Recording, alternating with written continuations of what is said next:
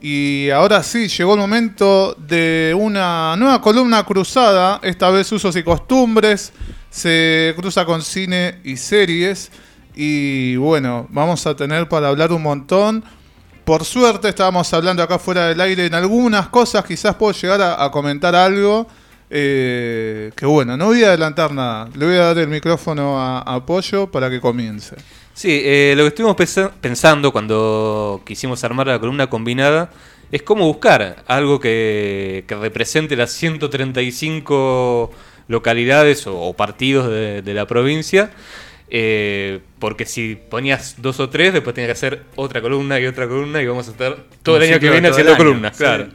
Eh, y sin embargo, encontraste una buena solución. Un director de cine, específicamente. Sí, es verdad, un director de cine cuyo eje, como decíamos antes, es eh, el interior de Buenos Aires, el interior profundo, ama el interior de Buenos Aires y lo refleja en todas sus películas. Prácticamente diría que las películas giran alrededor del lugar en el que están filmadas. Eh, sí, eh, se, se llama Se llama Mariano Ginás. Hablamos de él un montón en la columna de cine porque Sí. yo lo he recomendado en varias oportunidades. Para mí es el mejor director de cine argentino vivo en este momento. Es un genio absoluto. Es muy diferente. No es para todos los públicos quizás porque los suyos son los, productos me- megalómanos, ¿no? Las pirámides cinéfilas, películas inalcanzables. Pero bueno, acá nuestro compañero logró una, una épica.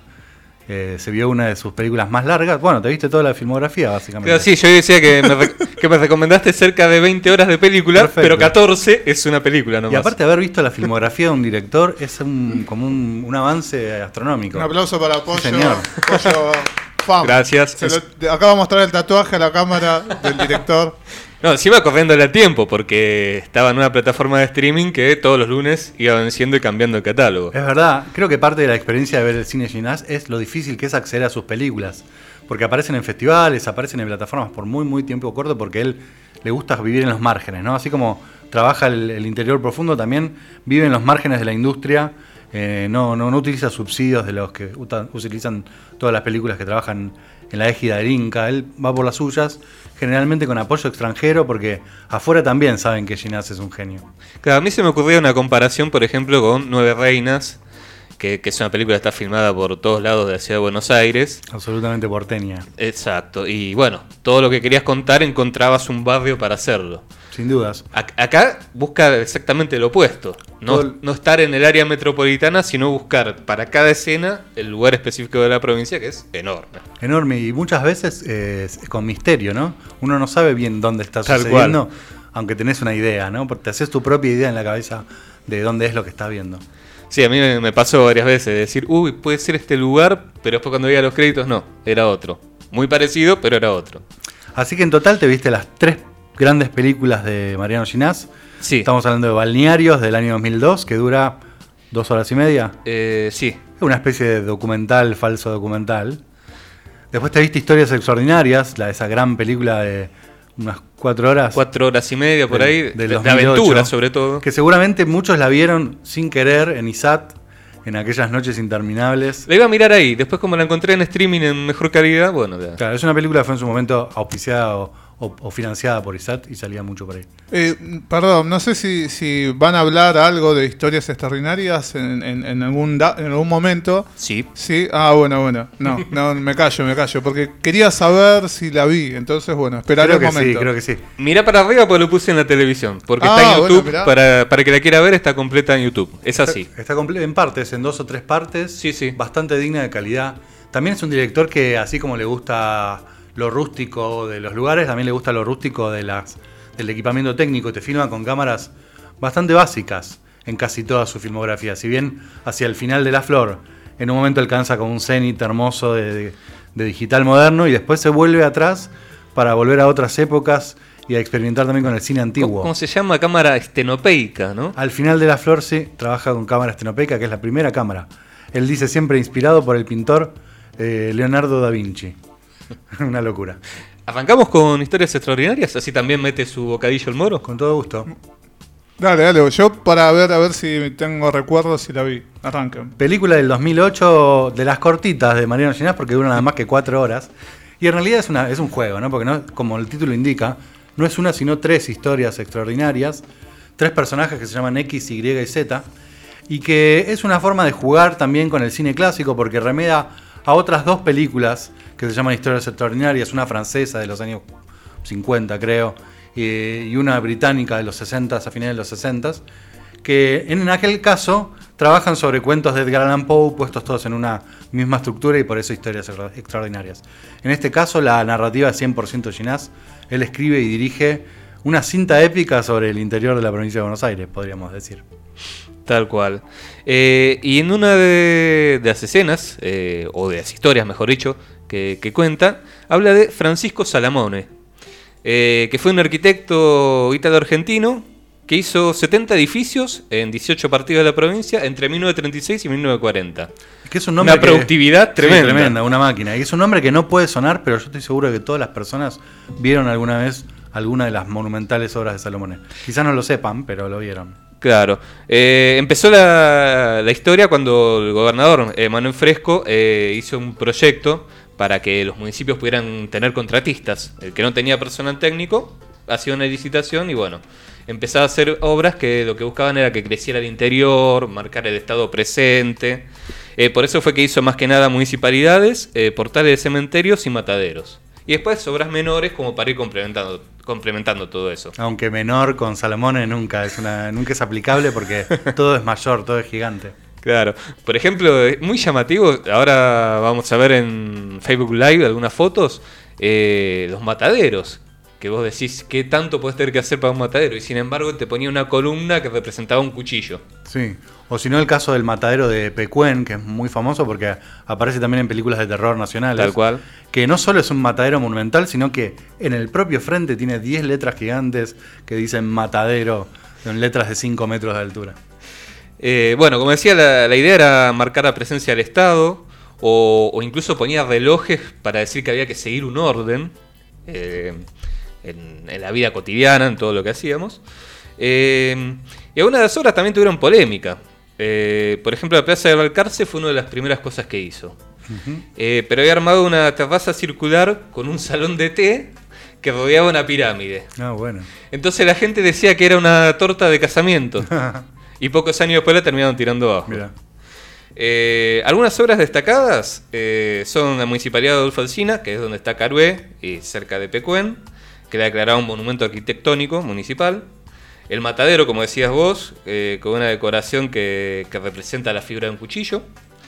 El cementerio de la Prida, que tiene una enorme figura de un Cristo en la cruz. Encima se metía con temas de la iglesia, cementerios, iglesias y con polémica, porque las figuras de, él son muy particulares. Eh, sí, porque aparte era como una representación que, que ibas pasando de, de, la vida a la muerte eh, entre todo lo que hacía él. Todo. Bastante moderna, bastante particular. A mí me hace acordar un poco también al cine alemán de los años 30, como súper megalómano, con figuras puntiagudas y formas muy, muy, muy extrañas, digamos.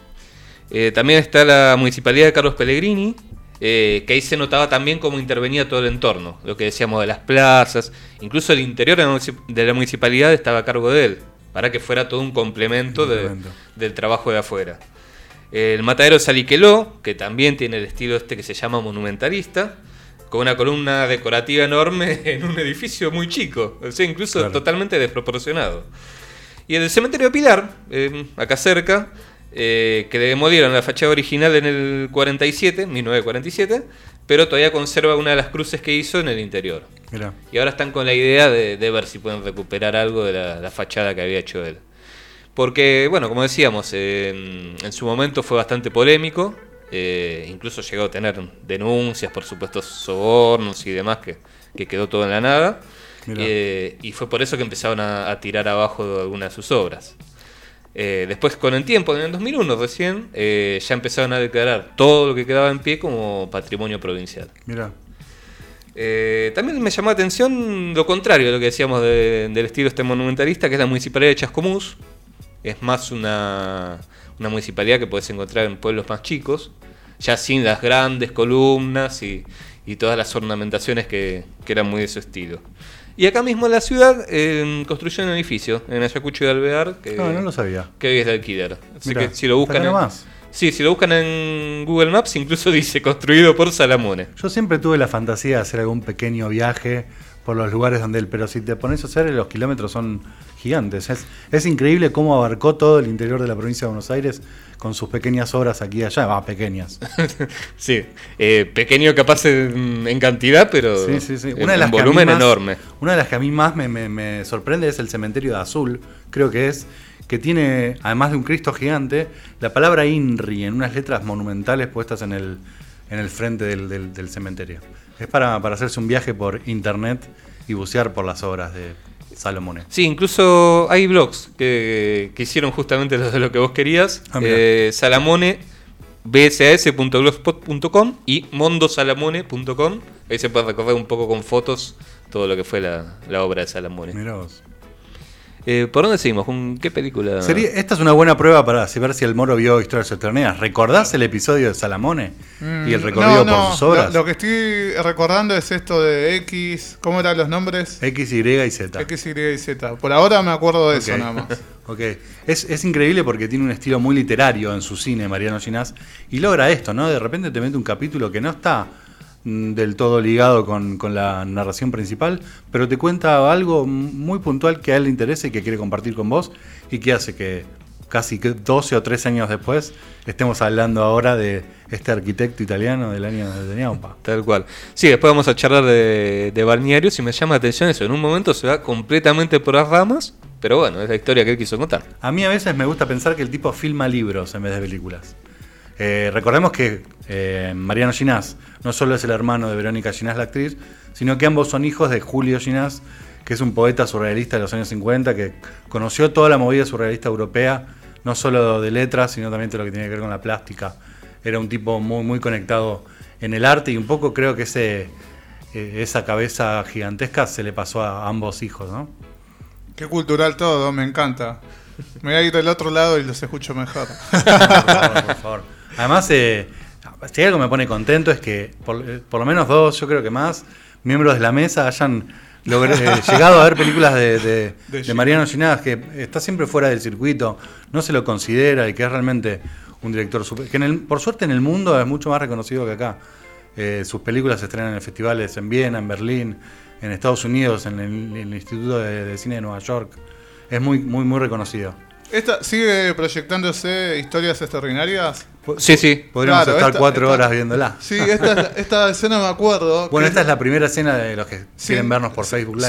Sin, sin spoilear mucho, hay un disparo, hay una situación ahí. Y es, el, que es un momento muy, muy literario donde hay un narrador, eh, que creo que si no recuerdo mal, la voz es la de Daniel Hendler, Sí. que te plantea el inicio de la película de forma mm, casi como si fuera un cuento. ¿no? Eh, tenemos un personaje que se llama X, que llega a un lugar y hay un plano fijo en el que uno ve un campo y alguna acción que se desarrolla a lo lejos. Y todo lo que uno sabe es lo que el, el narrador te transmite. Y por momentos incluso cruza la línea y te adelanta cosas. Te va a decir, bueno, y ahora lo que va a pasar es esto. Sí, sí, sí, sí. Ahí las neuronas se están activando. Y un, y un comentario más que, que quiero agregar es el- los sonidos que utiliza el director. O sea, te transmite, estás ahí, estás. e- Ese detalle me encanta. Y que no son tampoco sonidos muy elaborados. Eh, lo, suficiente para transmitirte el mensaje. Sí, incluso con mensajes secretos ocultos dentro del sonido, con referencias a otras películas o gritos, o, hay, hay- hay de todo, o voces. Es un tipo que trabaja mucho el detalle, se toma mucho tiempo para hacer sus películas, desde, 2000, desde Balnearios hasta Historias Ordinarias pasaron 6 años y después pasaron otros 10 años filmando La Flor para que saliera su próxima película. ¿Pasamos al Alfredo? Dale, ¿Te parece? pasemos a la flor. 10 años haciendo un- una película es una locura. Un- un- una filmación no suele durar más de dos o tres meses. El tipo trabajó durante 10 años una idea. Eh, sí, me hace acordar un poco a una que se llama Boyhood de Estados Unidos. Bueno, sí, tal cual. Que esas fueron agarrando distintos momentos en la vida de los actores. Siguiendo a Con una sola 20 persona, años, ¿no? claro, sí. Algo así. Sí, creo que sí. Eh, pero eso filmaron específicamente, no sé, como decís vos, uh, eh, como decís vos, dos o tres meses y después, bueno, se volvieron a ver entre 5 o 10 Claro, años. Acá fue constante y la cantidad de ideas que, que incluye esta película es una película monumental. Recordamos, creo que hablamos alguna vez, estaba Andrés, me acuerdo que se, se sorprendía porque la película dura 14 horas y te gustaría que durara 28 porque es, realmente es espectacular, está llena de ideas. En realidad son seis películas, así como Historias Extraordinarias tenía tres historias entrecruzadas, en este caso son seis eh, películas sucesivas cada una con distinta duración. Y lo que más me atrapa es la cómo va explorando el fantástico, no solo desde lo narrativo, que es muy fantástico, sino también desde lo técnico, porque el fantástico está puesto en la forma en la que él filma. Entonces por ahí el primer episodio está filmado con una cámara, como podemos tener cualquiera, una cámara de foto en su casa, eh, hasta que avanza una cámara digital de, máxima generación para la tercera película, y luego vuelve atrás en el tiempo y copia una película de los años 50 para hacer otra, otro de los episodios, y después se va más atrás en el tiempo y trata de recrear la literatura gauchesca de las famosas cautivas de la provincia de Buenos Aires en el último episodio, donde utiliza una cámara de hace 110 años atrás. Y la película cada vez se ve peor de algún modo, y vos estás más mejor y más metido en la historia. Creo que eso es mágico y solo lo puede lograr un, genio como este. Aparte, algunas de las historias, como la de las espías, se filmaron en el cruce de la ruta 20 y 36 en el partido de Magdalena y otro poco en Rusia. Y otro poco en Palestina y de repente aparece una esquina de San Antonio de Areco eh, o, Las momias en Salta. Es una película inabarcable. Ni él quiere decir en cuántos lugares está filmada para que un poco permanezca la magia del cine. Eh, incluso también me, me, causaba gracia que hay un montón de escenas en Automóvil Club Argentino. Entonces tenés ahí como un juego de adivinar por qué. Algo tan propio de las rutas. ¿Por qué está haciendo el servicio en dúo? Claro. De hecho, yo recuerdo, que lo sigo a él desde siempre, que más o menos en el 2013, a la mitad de la filmación de la película, de los cinco años, saca un tráiler que lo compartí con vos. Está sentado en una estación eh, de esas donde cargan los camiones nafta y se compras una media luna. Él está sentado en una de esas mesas afuera típicas, con su perro echado contando que está haciendo la flor, que tiene seis partes y que va por acá. Y te muestra la mitad de la flor. Y realmente estaba en la mitad de un proceso que termina en una película que creo que marcó ese año de cine en todo el mundo. En todo el mundo se habló de la flor. No sé cuánta gente habrá visto las 14 horas. No sé cómo, porque hay que verla en, tandas. Claro. Es imposible, si no. Sí, incluso está editada con los intervalos y todo. Él mismo habla de los intervalos dentro de la película. Originalmente se mostró en un Bafisi, el Bafisi 2018 y estaba pensada para verla en tres días consecutivos. Por ejemplo, jueves 4 horas, viernes 6 horas, eh, sábado 4 horas. Y que vos en tres días puedas cumplir con la película completa. Y que también ese cansancio de ver todas esas horas te lleve a vos a un lugar donde el director quiere llevarte, por lo menos para la última historia, que es como. Es un viaje en el tiempo realmente, como 100 años atrás. Eh, para una historia súper simple que ni tiene ni sonido, no tiene voces de las actrices eh, casi no tiene narración, salvo un par de tarjetas, como en el viejo cine mudo, eh, y que te traslada a cómo era el, mismo interior de la provincia que vos viste durante 14 horas en la actualidad, como era también hace 120 años, y qué distinto y qué igual a la vez. Claro, que, la provincia, bueno, sabíamos que, que 100, no, 200 años atrás, eh, gran parte del territorio era de los pueblos originarios y las localidades más cerca del Salvador en la frontera. Claro. Eh, entonces, bueno, eso es lo que se está representado ahí ya para el final. Sin duda, la figura de los malones atacando las ciudades, las cautivas que se llevaban. Y una vez más la literatura, ¿no? Es, es Ginás también rememorando esos clásicos, eh, como por ejemplo Civilización y Barbarie o eh, la visita de los indios Ranqueles, todo lo que es la literatura argentina del siglo XIX, que, que, trataba también todos estos temas diría gauchesco, pero no lo son, sino más bien eh, campestres. Claro, tradicionales. Tradicionales, totalmente. Eh, ¿Vamos a Balnearios? Balnearios, cómo me gusta esa película, me encanta. Yo la vi sin saber que era una película de Mariano Ginás y pensando que era un documental serio. Yo también. me pasó exactamente igual. Es una película que también desde el año 2002 y creo que la vimos por ISAT y que nos toca de cerca porque es un tema él cuenta muy bien en su introducción cómo es un tema muy humano, ¿no? Cuán cerca de, lo antropológico está el concepto de estar eh, en un balneario, cerca del mar, o cerca del agua, ¿no? Eh, el agua como elemento aglutinador de una sociedad. Sí, muy elocuente sobre todo eh, que va destacando cada una de las actitudes que tenemos, cada persona que nos cruzamos en la playa, todo sumamente detallado. Cada pequeño hecho. Eh, el niño hecho milanesa, eh, la, comida que se compra, la señora que... Y además eh, lo hace a través como... Es muy, muy interesante cómo lo construye a través de imágenes que no son filmadas por él, sino que son tomadas de otro material, de publicidades, de, cintas perdidas, eh, y que construye a través del relato en off, algo que se repite en las tres películas, y que es una maravilla, porque todo director, de, todo eh, profesor de cine te dice en la primera lección, no usen la voz en off, porque no sale bien. Bueno, Mariano Llenas tiene la, la- la- mano para hacerlo de manera brillante. En todas sus películas hay varios narradores. Y, y por eso también siempre hablo de la literatura, ¿no? Porque rescata esta idea del narrador omnisciente, que a veces sabe más que lo que está diciendo, que a veces juega con mentirte y decirte algo que va a pasar diferente de cómo pasa.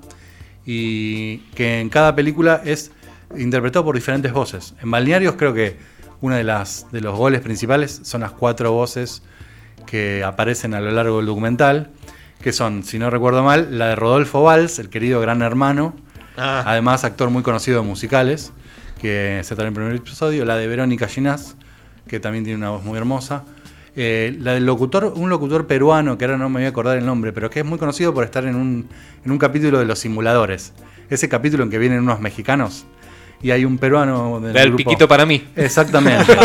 Estaba el mexicano alto, el de Piquito para mí. Había un ecuatoriano medio y había un petizo peruano muy famoso con una voz muy famosa, muy reconocible. Bueno, que es el, el locutor peruano más conocido y que trabaja en el tercer segmento de, de Balnearios. Y en el cuarto, donde la narrativa se va a la mierda, aparece la voz de Mario Mactas, el genial Mario Mactas, lo que configura una película redonda. Cada vez más loca, ¿no? Es como que cada vez entra en una espiral de hasta dónde es verdad lo que estoy escuchando. Claro, tal cual. Que yo incluso, bueno, como decías vos, que, que pensamos que al principio era un documental serio y después vimos que tenía mucho de ficción. Además, y había que porque- estar identificando qué era verdad y qué no. Además porque te lleva a creer al principio de que va a ser una especie de raconto de balneario por balneario, yendo del más importante al menos, y de repente salta con historias muy particulares y muy puntuales en las que se desarrolla por un montón de tiempo, ¿no?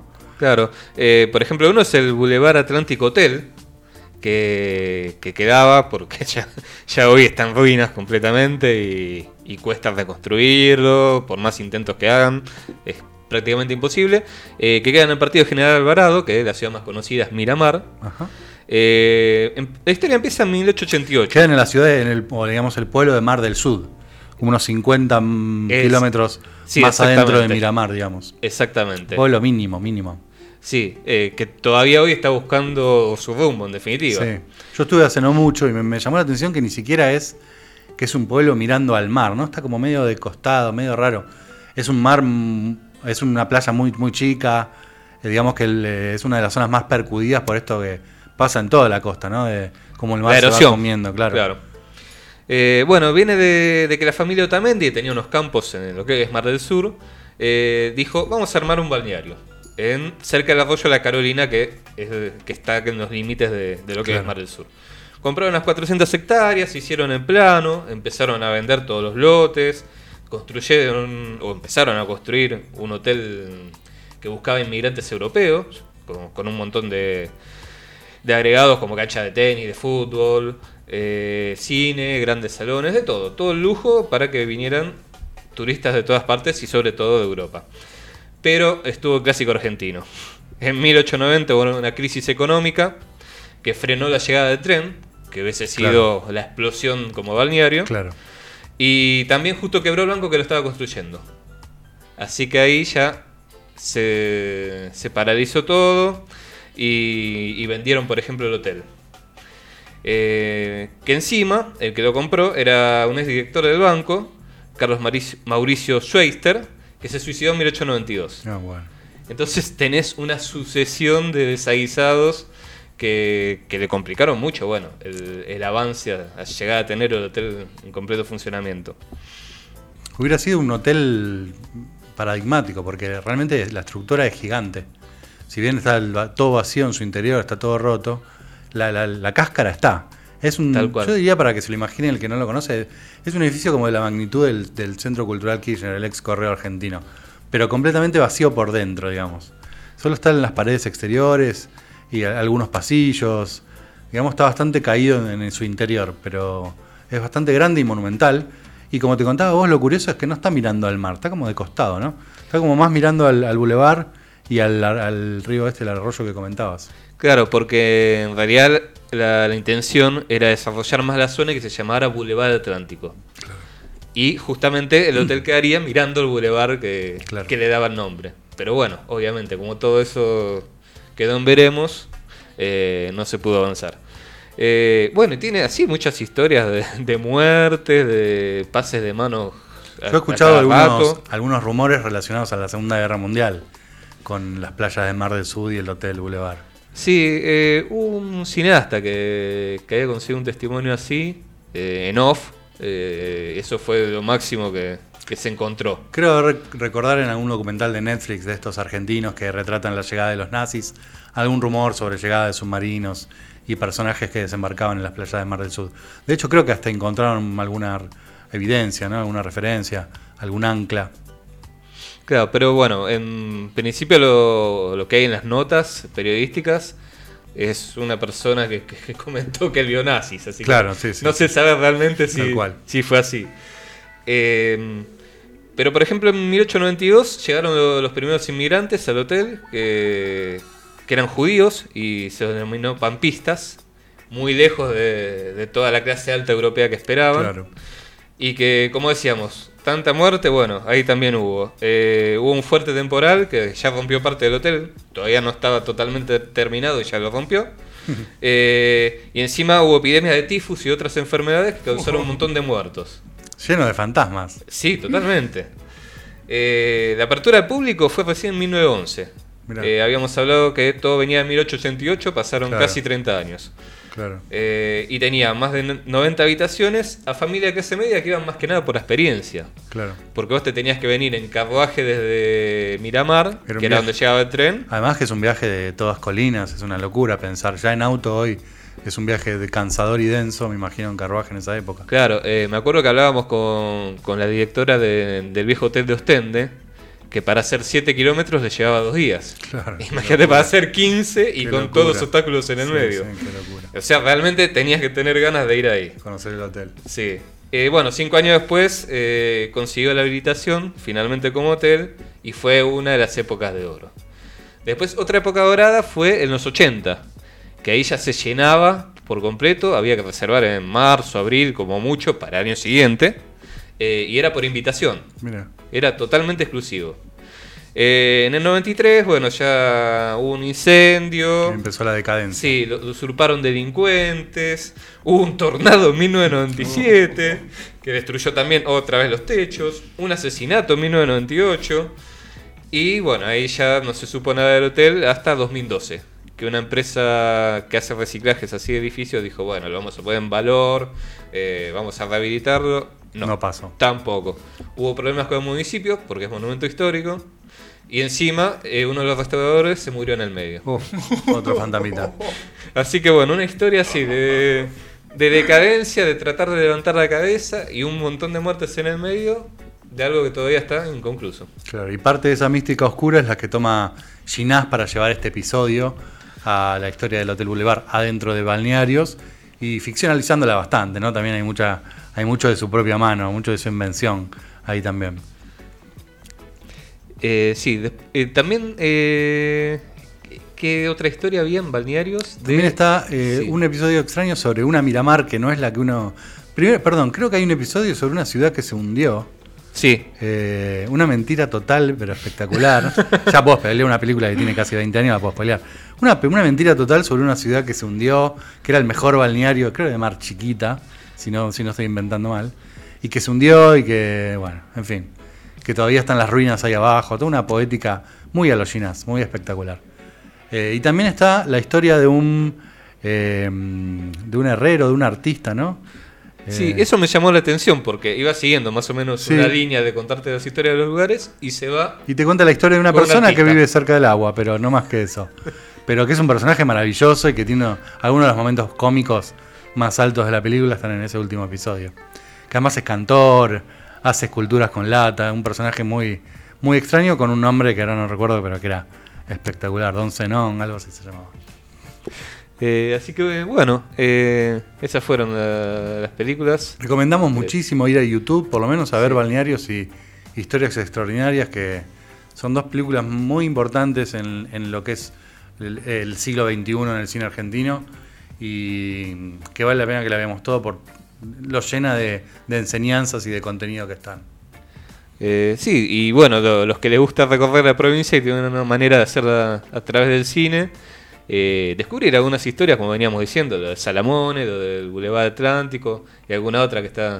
A los interesados por la botánica, Ginás también es un tipo que le gusta Ah, mucho ¿verdad? filmar árboles, así que está representadas todas las especies también de- del interior bonaerense, eh, con, con demasiada, con demasiada especificidad, ¿eh? minutos y minutos y minutos mirando árboles en sus películas. Eh, incluso, bueno, uno de los capítulos de, de La Flor eh, hacen eso, di- discuten porque está todo el tiempo filmando lapachos en lugar de ocuparse eh, en la película en sí. Justamente en el capítulo más autorreferencial, que cuenta como un, un equipo de cineastas muy parecido al que filmó La Flor, está filmando La Araña, una película muy parecida, en lugares muy parecidos, donde un director pasa demasiado tiempo filmando árboles y hay cuatro actrices que le reclaman volver a, a ser filmadas, ¿no? que para eso están ahí. Así que bueno, si tienen más o menos unas 20 horas para, para mirar películas, sobre todo fin de año, que, que hay un Es poco de tiempo para descansar, Sí, es el momento indicado. realmente vale la pena. O sea, las recomendaciones de Víctor, como siempre, son un golazo. eh, porque la verdad que tenía ganas de, de ver las 20, las 20 horas, eh, corrí con, con los tiempos contra la flor y, y todo, y bueno, y llegué. Y lo, lo- lo logré y lo disfruté un montón, la verdad. Una hazaña épica, la verdad que me alegro mucho que por, por lo menos una persona haya recibido el mensaje y lo haya disfrutado después, eh, tanto como yo esperaba que pasara, la verdad que me pone contento, misión cumplida. Pertenece al grupo selecto, Pollo, Sí, de haber sí. visto La Flor. Bueno, todos dijimos, balnearios y historias extraordinarias. Podemos estar en el club de fan de los chinos. Yo voy a. Las voy a volver a ver, porque Balnearios no la vi, pero historias extraordinarias estoy seguro que sí. Ahora justo se nos metió una publicidad, pero bueno. publicidad, pero lo, lo voy a, lo voy a ver, sí, sí, sí, sí. Y La Flor la tengo que terminar. Además que todo lo podés ver en, en pequeños episodios. Sí, sí, sí. Están sí, sí. propiamente pensadas para ir a verlas eh, por partes, para que no, nadie se queje de cuánto duran. Balnearios y e historias extraordinarias está en YouTube. ¿Y La Flor por dónde se puede ver? No, La Flor en este momento eh, no se puede ver en ningún lado. Está, estuvo un par de semanas, que fue justo cuando la vio Pollo, Sí. en una plataforma nueva, siempre por fuera, ¿no? De, lo- Sí, del de los circuitos, sí, sí. Quizás en algún momento, ahora está con otros proyectos bastante más locos, eh, un poco alejados. ¿Más del- todavía? Sí, más locos. Está filmando ópera, está filmando música clásica, episodios gauchescos, por ejemplo, la guerra de la batalla del Tala. eh, entre Ah, unitarios es- y es- federales. esa se publicó, ¿no? Eh, sí, pero es eh, la filmación de un concierto eh, que él intercala algunos textos. Eh, es una cosa muy bizarra. no se puede considerar una, una película siquiera. Pero bueno, qué bueno que alguien pueda hacer lo que quiera, ¿no? Sí, total, total. Aguante, aguante. Después, si nos queda tiempo, eh, lo- lo- eh, al final del programa le voy a decir a Víctor que estuve viendo. eh, ¿Cómo se dice? Titan o Titán. ¿Cómo se dice? uf. Sí, sí, sí, sí. Película que ganó el, el- el Circo Romano Award Sí. a la película del año. Sí, sí, sí, sí. Después te comentaré qué me, Bueno, qué me pareció, no. qué me generó. Eh, así que bueno, Pollo, muchas gracias. No, por favor.